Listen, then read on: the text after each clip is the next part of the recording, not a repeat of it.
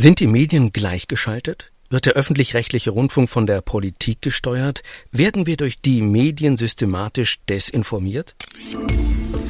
Mein Name ist Michael Pavelitz. Jeden zweiten Donnerstag klären wir hier zusammen mit Expertinnen und Experten irreführende Meldungen auf und versuchen, die Muster hinter Falschbehauptungen sichtbar zu machen. Herzlich willkommen. Heute sind zu Gast Andreas Zick, Professor für Sozialisation und Konfliktforschung an der Universität Bielefeld und Juliane Leopold, Chefredakteurin für Digitales bei ARD aktuell. Herzlich willkommen an beide. Hallo. Guten Tag, hallo. Naja, eigentlich ist das Hauptthema Infokrieg.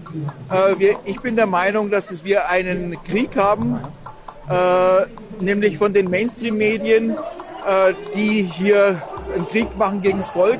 Und da gehören halt hauptsächlich, also ARD, ZDF, RTL und so, die gehören alle dazu. Den wir da gerade eben gehört haben, das war Stefan Bauer, ein Aktivist, der seit Jahren mit verschiedenen Verschwörungslegenden im Netz seine Anhängerschaft bedient. Juliane, du bist bei ARD aktuell unter anderem für tagesschau.de verantwortlich. Ich frage mal ganz direkt, siehst du dich im Krieg gegen das eigene Volk? Nein, und ähm, dann wäre ich auch sicher nicht Journalistin geworden, sondern hätte einen anderen Beruf ergriffen. Ich bin nicht im Krieg und wir führen keinen Krieg und das, ja, finde ich auch gut so.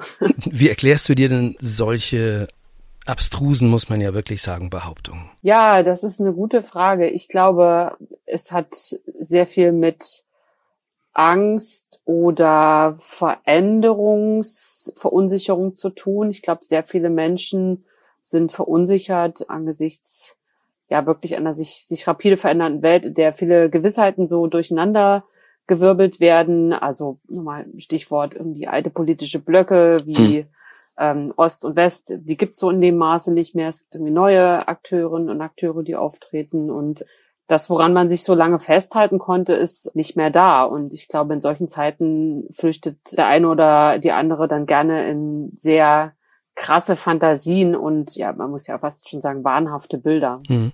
Wie häufig sind solche Attacken zum Beispiel gegen ARD aktuell? Ich würde gerne unterscheiden zwischen Kritik, ganz normaler und auch legitimer Kritik an unserer Arbeit oder ich sag mal noch eine Stufe davor Fragen an unsere hm. Arbeit und an sowas, was wir gerade gehört haben, was ja wirklich dann einfach Unterstellungen sind und ähm, Anschuldigungen, ähm, Beleidigungen, mein Eindruck ist, dass wir deutlich mehr Rückmeldung der ersten Sorte erhalten, also mhm. deutlich mehr einfach Fragen an unsere Berichterstattung und ähm, ja, auch Kritik, berechtigte Kritik, manchmal unberechtigte Kritik, wie auch immer. Und ein Bruchteil sich dann in solche Extreme versteigt. Mein mhm. Eindruck ist auch, dass der wirklich so denkt, der redet auch nicht mehr mit uns, ne? Der redet ja. dann nur noch über uns. Und das ist natürlich sehr bedauerlich. Andreas Zick, Sie leiten das Institut für interdisziplinäre Konflikt- und Gewaltforschung an der Uni Bielefeld und forschen sehr, seit vielen Jahren zu Vorurteilen in Deutschland. Journalistinnen und Journalisten stehen oft im Fokus der Kritik und man hat den Eindruck, da werden richtige Feindbilder aufgebaut. Warum? Ja, die Feindbilder tatsächlich organisieren ja jetzt viele Gruppen und Journalismus beziehungsweise Systemmedien das ist ja selbst ein stereotyper, herabwürdigender Begriff. Der wird organisiert im Populismus, hm. im Rechtsextremismus. Wir beobachten das. Das hat so seinen Weg gebahnt. 2014, äh, 2015, da hatten wir einen Rechtsruck in Europa und auf einmal die sogenannten Systemmedien äh, organisiert zum Feindbild erklärt.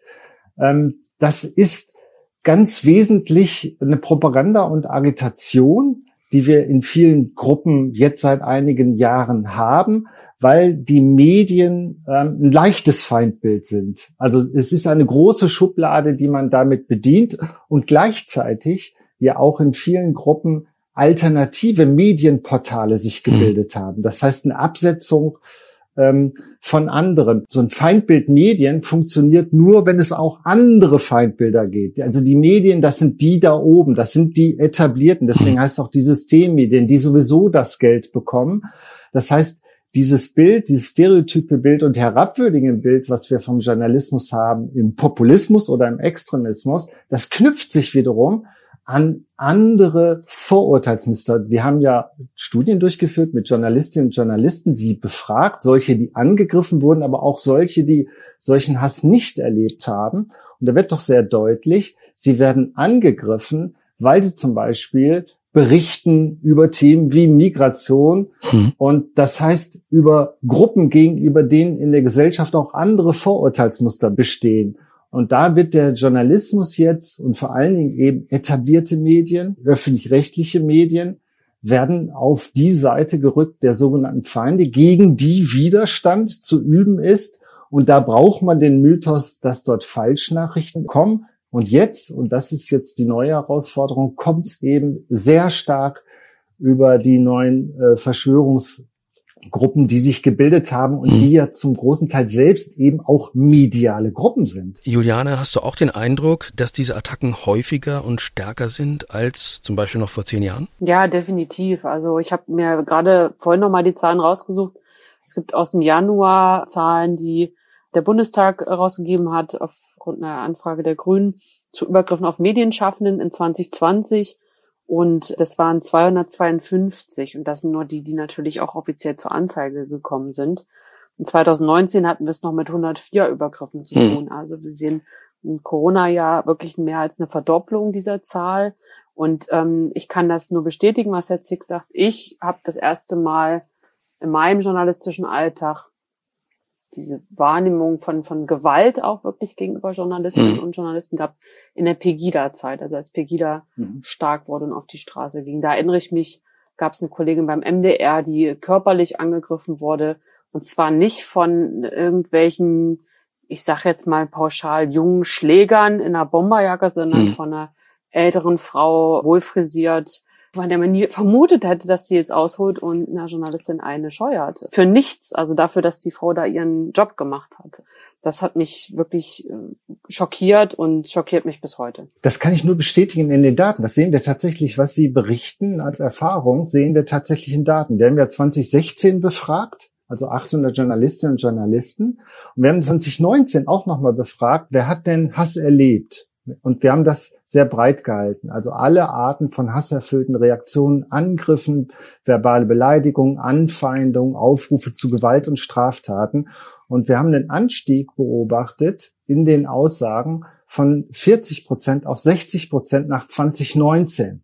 Mhm. Und jetzt hat es nochmal deutlich zugenommen, weil ja äh, Medien eben in Verschwörungsgruppen, das beißt sich mit öffentlich-rechtlichen Berichterstattung, objektiver Berichterstattung, das kritischer Berichterstattung. Und was wir auch sehen, ist tatsächlich in den Daten, dass die Wahrscheinlichkeit für Journalistinnen und Journalisten, die nicht nur in den Redaktionen berichten, online oder digital, sondern Außenberichterstattung machen, dass hm. die Wahrscheinlichkeit in den letzten Jahren enorm angestiegen ist, dass sie dort Opfer von Gewalt und Aggression werden. Und da war, nehme ich mal an, Corona auch nochmal ein Katalysator? Corona ist definitiv ein Katalysator weil wir haben ja eine besondere Situation in Corona, die wir, glaube ich, falsch eingeschätzt haben.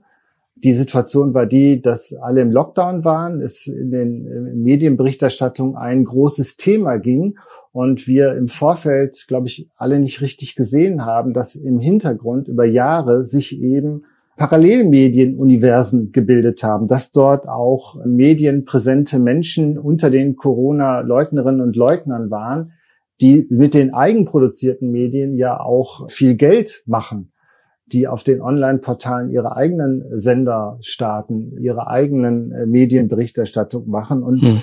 äh, solche Situationen in Pandemien sind immer für solche kommunikationsorientierten Gruppen äh, gefundenes Fressen. Die digitalen Medien wurden eben von, ähm, gerade wenn es um äh, Agitation, Propaganda geht, von extremistischen und populistisch orientierten Gruppen eben professioneller genutzt mit hohen Anstrengungen, mhm. ähm, weil eben man will ja auch Menschen an sich binden, überzeugen und sie dann auch in der Blase halten. Und ich mache mal weiter mit einem Zitat von einer Seite, die auf diesen digitalen Kanälen ziemlich erfolgreich ist, ein Zitat eines Ken FM Autoren. Die Macher bei der ARD Tagesschau mögen geschickt bei der Verpackung der Nachrichten vorgehen, doch bleiben es Fake News, kontinuierlich vorgetragene Desinformationen bis hin zu Lügen und das wieder besseren Wissens. Zitat Ende. Juliane, kontinuierliche Desinformation wird dir da vorgeworfen, beziehungsweise mhm. euch da vorgeworfen. Dazu Fake News. Nehmen wir mal an, man wollte ARD aktuell tatsächlich gleichschalten und koordinierte Falschmeldungen verbreiten. Kannst du dir da einen Alltag vorstellen? Wie, wie sollte das funktionieren? Also ich glaube, niemand, der in einer wirklich journalistisch arbeitenden Redaktion jemals gearbeitet hat, kann sich vorstellen, dass es sowas wie eine zentrale Steuerung ein und der einzigen Meinung oder Information gibt. Ich kenne keinen Beruf, in dem sich so viel gefetzt, gestritten und gerungen wird um Angänge, um Auswahl, um Gewichtung, um Themen, hm. auch noch übrigens im Nachgang. Also wir haben eigentlich regelmäßig den Fall, dass wir am Montag nochmal übers Wochenende reden und uns überlegen, okay, war die Eilmeldung da richtig gesetzt oder hätten wir nicht ein anderes Thema da gesehen? Warum hat das Thema den Weg auf die Website gefunden? Und, und, und. Also wir sind ja in einem permanenten redaktionellen Reflexionsprozess, hm. der natürlich nicht immer sichtbar ist nach außen, warum sollte er auch? Also wenn ein Auto zusammengeschraubt wird, wird das auch nicht irgendwie im Internet gestreamt, welche Teile da manchmal nochmal angeguckt werden, bevor sie verschraubt werden. Und wir sind ja auch in vielerlei Beziehungen transparent, was Feedback angeht oder auch Fehlerkultur angeht. Oder wir versuchen es zumindest zu sein. Wir brauchen aber die Zeit natürlich, die wir haben, auch um unsere eigentliche Arbeit zu machen, also Berichterstattung zu leisten. Und ich habe sicherlich dieses Gedankenspiel charmant gefunden. Also was wäre denn wenn? Hm. Es fällt mir wirklich schwer, äh, so eine Vorstellung zu entwickeln. Dafür sind wir zu viele, dafür sind wir zu unterschiedlich und dafür sind wir auch zu selbstbewusst mit Verlaub in den eigenen Angängen. Also keiner wird Journalistin oder Journalist bei der Tagesschau, um dann sich zentral vorgeben zu lassen, was er zu denken hat. Im Gegenteil, wir sind ja stolz auf unsere Eigenständigkeit. Ich würde doch alle ermutigen, die diese komische und auch, finde ich, sehr abwertende pauschale Brille aufsetzen, wenn sie sich über Journalistinnen und Journalisten unterhalten, ein bisschen zu verstehen, dass es Menschen sind, die dahinter stehen und mhm. nicht irgendwelche abstrakten Puppen, die eine Rolle spielen. Andreas Zick, seit 2015 ist es trotzdem in der Welt wieder, muss man ja sagen, das Schlagwort Lügenpresse. Warum taucht dieser Begriff gerade heute in unserer Zeit wieder auf? Haben Sie dafür eine Erklärung? Ich glaube, dass er auf der einen Seite sehr deutlich aufgetreten ist, weil er von rechts aus dem Populismus kam. Das heißt, er hat eine Karriere, weil er schlichtweg äh, von starken, in Europa weit verbreiteten ähm, rechten Gruppierungen, vor allen Dingen von Parteien verwendet wird. Äh, wir leben in einem Zeitalter, wo Populismus, ähm, glaube ich, eine der größten Herausforderungen für Demokratie ist, weil wir in Zeiten leben, in denen Politik sich inszenieren muss, in dem Politik erlebbar sein muss und äh, in dem rechte Gruppierungen tatsächlich dort bis in die Mitte eingedrungen sind, wo sie Menschen ein neues Zugehörigkeitsversprechen machen, hm. ihnen äh, Vorrechte versprechen, aber in dem Ausmaß, wie sie dann auch so eine weit verbreitete Widerstandsideologie gegen ein System akzeptieren müssen. Also Lügenpresse ist ja ein Begriff, der relativ schnell eben von rechts dann in der Mitte auch so akzeptiert wurde, über den viel geredet worden ist, der nicht zerlegt worden ist. Mhm. Das ist ja so generell formuliert, dass sie es überhaupt nicht widerlegen können. Mhm. Und dann ist es en vogue geworden und dann leider, und das müssen wir ja sehen, hat es auch zum Teil eben in der Mitte der Gesellschaft, auch in etablierten Gruppierungen, ist es aufgegriffen worden und dort auch benutzt worden. Und ich meine, wir haben vor Augen ja alle noch die äh, Zeit von Donald Trump, der wirklich vor der Presse, zu der er gerne redet und in der er gerne war, zu allen Umstehenden gesagt hat, da steht vor mir die Lügenpresse. Und das äh, hat auch etwas zu tun mit neuen Zeiten von ständiger Inszenierung. Das hat mit einem Zauber des Populismus zu tun. Es suggeriert, dass ich jetzt als einfacher Bürger, als einfache Bürgerin mir ein Urteil über Presse erlauben kann, es hat auch so ein Gefühl von Macht und Einfluss. Ich kann jetzt, indem ich das glaube, das ist eine Lügenpresse, bin ich jetzt Teil einer wahren richtigen Berichterstattung, die mhm. ich dann aus meiner Blase rausziehe. Und das ist natürlich auch ein Gefühl von Macht, wenn ich anderen vorwerfe, Lügenpresse. Warum, glauben Sie, war die Mitte denn überhaupt empfänglich? In der Forschung haben wir sehr früh feststellen müssen, dass in der Mitte der Gesellschaft zwar die Idee sehr verankert ist, dass die Demokratie eines der besten Systeme ist, dass viele Menschen, wenn man sie befragt, sich selbst auch für Demokratinnen und Demokraten halten. Und wenn sie sagen Lügenpresse oder wenn sie Hass gegen auch Medienschaffende posten und, und man spricht sie dann darauf an, sagen sie, nein, aber es war alles nicht so gemeint. Hm. Das aber tatsächlich in der Auseinandersetzung, da gibt es dann Medien und dann gibt es die öffentlichen Rechtlichen und die bekommen dann Rundfunkgebühren, dass tatsächlich diese Bearbeitung von Feindbildern im Journalismus nicht frühzeitig und präventiv erfolgt ist. Also Zunächst werden immer Journalistinnen angegriffen. Woran liegt das? Weil wir auch verbreitet in der Gesellschaft Sexismus haben. Das klammert sich da an. Hm. Dann werden Journalistinnen und Journalisten angegriffen und werden zur Lügenpresse erklärt, die über Migration berichten und ihnen unterstellt wird, sie wären jetzt für offene Grenzen und Migration. Das heißt, diese generalisierten, diese Stereotype, die es dort gibt und dieses mangelnde Verständnis für Alltag, für Alltagsmedien, wir haben ja früher immer gesagt, da fehlt Medienkompetenz. Da fehlt eigentlich Verstehen, wie Medien gemacht werden und welche Funktion und Bedeutung Medien haben. Das begründet sich auch zum Teil eben auf einem sehr sehr unklaren Demokratieverständnis. Mhm. Das ist nicht stark genug. Ich kann da nur heftig nicken. Was mir fehlt, ist das Fragen, also die Neugier. Warum macht ihr das denn so? Finde ich, ist eine völlig berechtigte Frage. Mhm. Was schwierig ist, ist, wenn eine Frage immer verbunden ist mit einer Unterstellung und mit einer diffusen Schuldzuweisung. Dann verlässt es für mich den Bereich der Kritik. Dann geht es auch nicht um Verständnis oder um die Verbesserung von Arbeit, sondern eben nur um Beschädigung von hm. Menschen.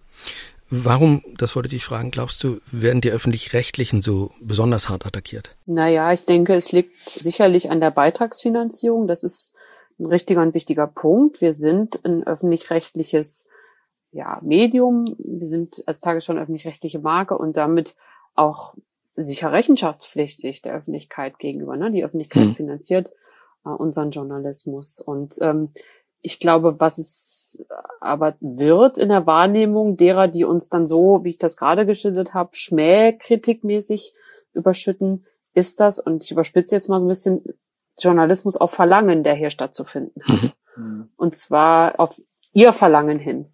und nicht im Sinne einer unabhängigen Berichterstattung und übrigens auch des Auftrags, den wir ja haben. Wir haben uns das ja nicht ausgedacht, sondern es gibt eben einen öffentlich-rechtlichen Auftrag, den wir halt zu erfüllen gedenken. Und ich wehre mich gegen Journalismus auf Verlangen. Den betreibe ich nicht und dafür stehe ich nicht zur Verfügung. Das ist ein wichtiger Punkt, den Sie gerade sagen, weil tatsächlich haben wir das ja auch gegenüber den demokratischen Institutionen. Sie werden als Dienstleistungsunternehmen wahrgenommen. Wir haben ja auch andere, die angegriffen werden, Amts- und Würdenträgerinnen und Träger, also in den Verwaltungen, in den Städten, die Bürgermeisterinnen und Bürgermeister. Wir haben das jetzt in der Wissenschaft. Also Wissenschaft soll das berichten, was meine eigene Meinung ist. Und dieses Verhältnis, was gesellschaftlich sich verbreitet, wirkt sich dann natürlich gerade gegenüber Medien auf, die dann eben so finanziert sind. Also mittlerweile ja haben wir so starke Gruppen, die eben mit dem Feindbild Medien operieren, die auch davon abhängen, dass das Feindbild stabil bleibt und dass es Überbietungswettbewerbe im Hass gibt. Auch das haben wir unterschätzt diese digitalen Hasskampagnen, die sind gegenseitig in einem Wettbewerb. Also wenn Jepsen irgendwas macht, da müssen andere an anderer Stelle noch oben einen draufsetzen, dass da auch zunehmend eben andere Medien da hineingeraten, weil es eben diese Überbietungswettbewerbe im Hass gibt, weil sich digitale Netzwerke gegenseitig aufschaukeln. Mhm. Und ein anderer Punkt ist dann auch, dass Vertrauen natürlich ein Kapital ist, gerade bei Medien. Äh, Medien brauchen Vertrauen, brauchen auch Vertrauen in Glaubwürdigkeit. Das ist ja ein Kredit.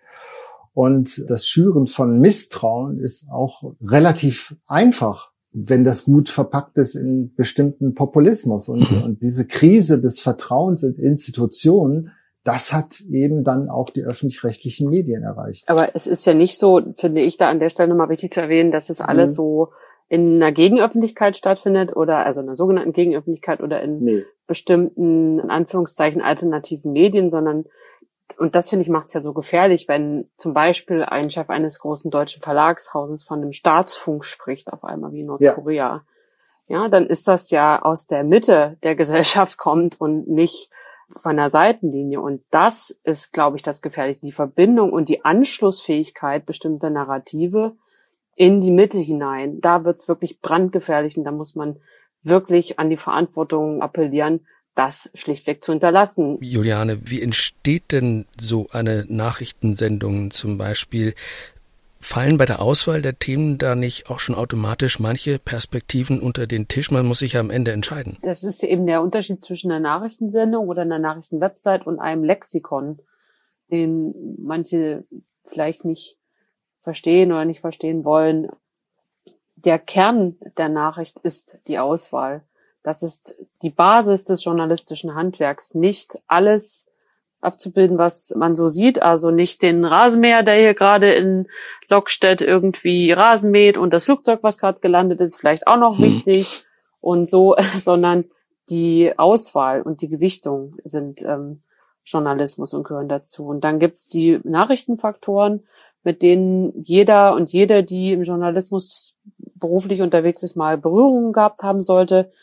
Das ist sowas wie Überraschung, Betroffenheit, Prominenz, Schaden, die eine Rolle spielen, wobei man sich das im echten Leben auch nicht so vorstellen muss, dass wir jetzt alle da sitzen mit so einem kleinen Notenheft und dann durchgehen, aha, aha, aha, was trifft denn jetzt alles zu, sondern es ist natürlich im Hintergrund ein bisschen, was eine Rolle spielt.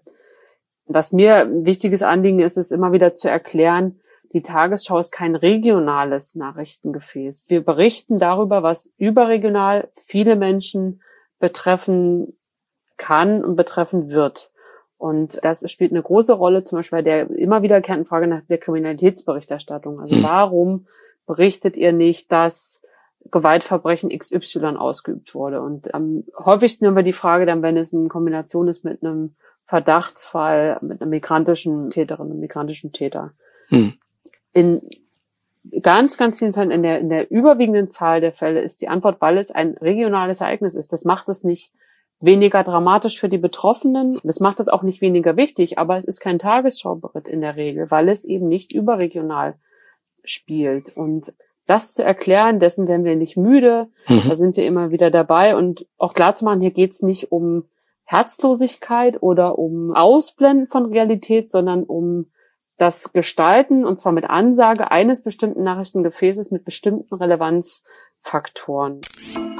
Medien, die nicht ausgewogen informieren, Medien, die Selbstzensur üben, Medien, die wie der Spiegel Verlag und die Zeit Spenden der Melinda und Bill Gates Stiftung erhalten haben, und zwar in Millionenhöhe. Solche Medien sind Verschwörungspraktiker. ARD, ZDF, und die anderen grün-linken Mainstream-Medien hofieren diese Bundesregierung. Es sei denn, die Grünen fangen an zu meckern. Die kleinste Oppositionsfraktion bestimmt über die Medien das Meinungsklima in diesem Land.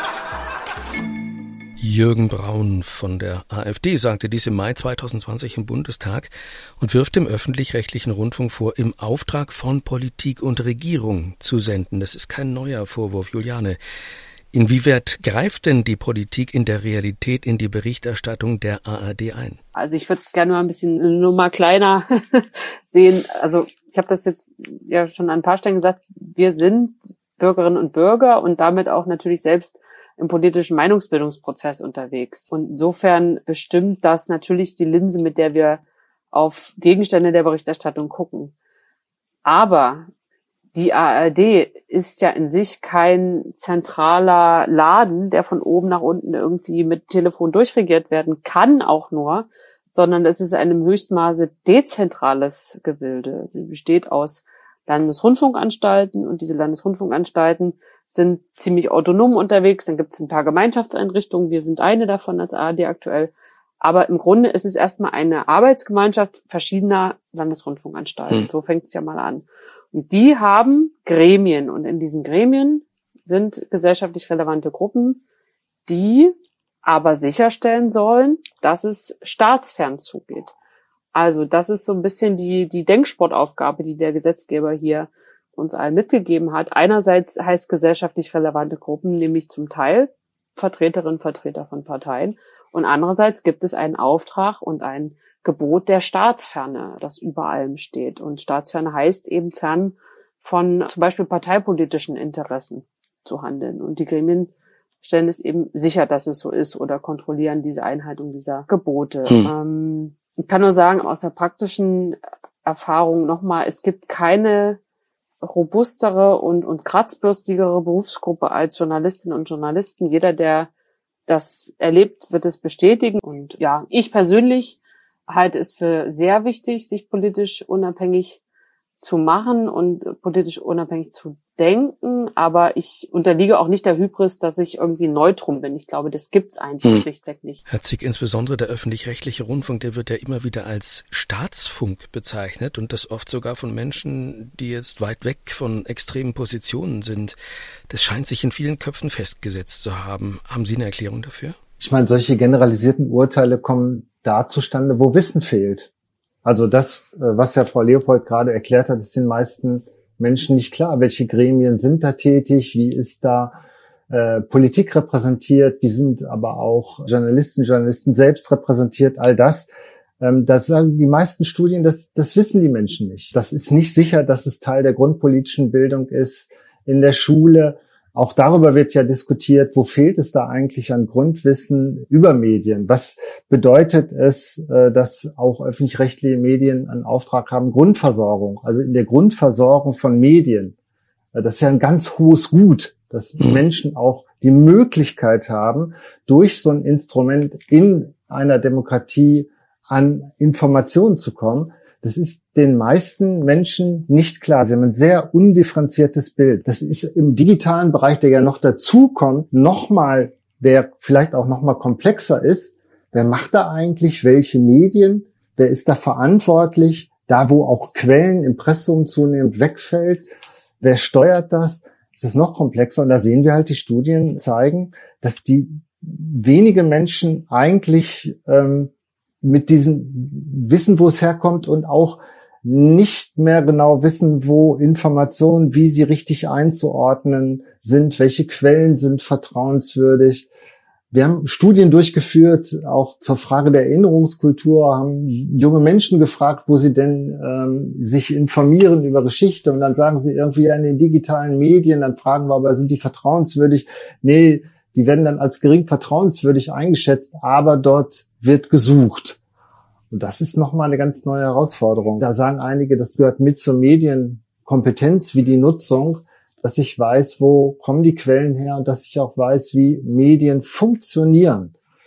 Ja, das ist ein Defizit. Ja, Trotz dieser ungeheuren medialen Bedeutung, weil wir leben ja in einer komplett kommunikativen Gesellschaft. Die ganze Corona-Regulation unserer Gesellschaft war kommunikativ und da haben Medien eine große Rolle gespielt. Und genau in dem Moment werden sie aber angegriffen als eben Staatsfunk, wenn sie das berichten, was der Staat dann ja an Regulation vorgenommen hat. Jetzt haben wir über Attacken, Angriffe, Misstrauen gegenüber Medien gesprochen. Ich will zum Schluss die Frage nochmal an beide stellen. Alles in allem sind Sie trotzdem optimistisch, dass zum Beispiel während der Corona-Zeit das Vertrauen gewachsen ist? Ich glaube, es gibt so ein ambivalentes Vertrauen.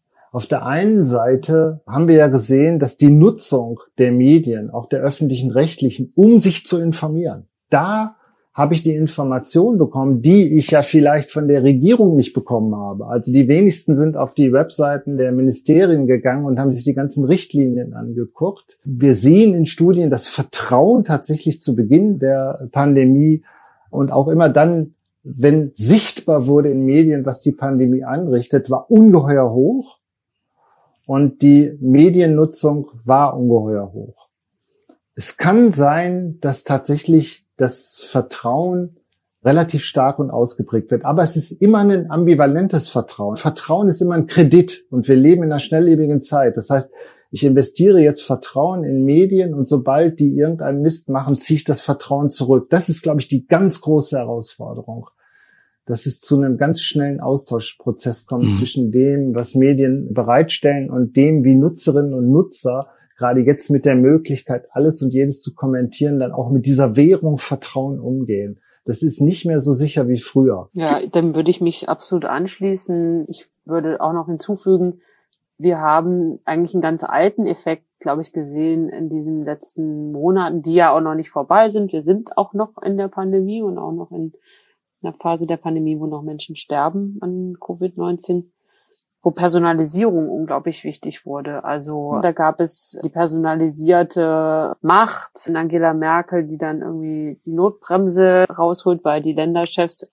ähm, andere Personalisierung sich wehren gegen bestimmte Maßnahmen. Es gab jemanden wie Christian Drosten, der als Virologe äh, unglaubliche Popularität erlangt hat im NDR-Podcast. Es gab Mighty Kim, äh, Wissenschaftsjournalistin und Kollegin, die ja auch schon zu Gast war in diesem Podcast. Und ich glaube, die Frage wird sein, wie diese Person und diese Personalities, diese Personalisierung sich fortschreibt in den nächsten Wochen und Monaten. Also werden wir, sage ich jetzt mal auch selbstkritisch als Medien, in so eine Heldenreise verfallen, die dann auch wieder ein Fahrstuhl nach unten braucht. Also hm. werden wir nicht anhand der Personen oder der, der Leistung äh, was schreiben, sondern anhand anderer Dinge, um ein neues Narrativ zu bedienen. Dann wird es, glaube ich, viel Vertrauen beschädigen, weil diese Personen auch stellvertretend stehen für Medien, auch für öffentlich-rechtliche Medien. Oder gelingt es hier ein bisschen komplexer an die Sache ranzugehen und wirklich sachbasiert und klar äh, zu bleiben im Journalismus und in der Kommunikation zum Journalismus? Da bin ich gespannt. Das vermag ich wirklich nicht zu beurteilen. Und damit vielen Dank, Juliane Leopold und Andreas Zick. Sehr gerne. Was haben wir mitgenommen? Medien werden stellvertretend attackiert. Mit den Angriffen soll deren Glaubwürdigkeit beschädigt werden. Sie sollen in der Regel im eigenen Sinne beeinflusst werden. Für eine angebliche Gleichschaltung gibt es keine Belege. Im Gegenteil. Die Medienlandschaft in Deutschland ist vielfältig und vielstimmig. Daher kann auch nicht von den Medien die Rede sein, sondern es gibt viele unterschiedliche Zeitungen, Sender, Blogs, Zeitschriften und so weiter. Wichtig ist, dass Medien ihre eigenen Fehler einräumen und transparent korrigieren. Und der öffentlich-rechtliche Rundfunk steht dabei besonders im Fokus, da ihm eine wichtige Rolle bei der Meinungsbildung und Information der Bevölkerung zugedacht ist. Das war der Faktenfinder-Podcast der Tagesschau über angeblich gleichgeschaltete Medien. Diese und alle anderen Ausgaben finden Sie auf der Seite tagesschau.de, Faktenfinder sowie auf allen großen Plattformen, die Podcasts anbieten. Wir bedanken uns für Ihr Interesse und hören uns hoffentlich übernächste Woche wieder im Faktenfinder-Podcast.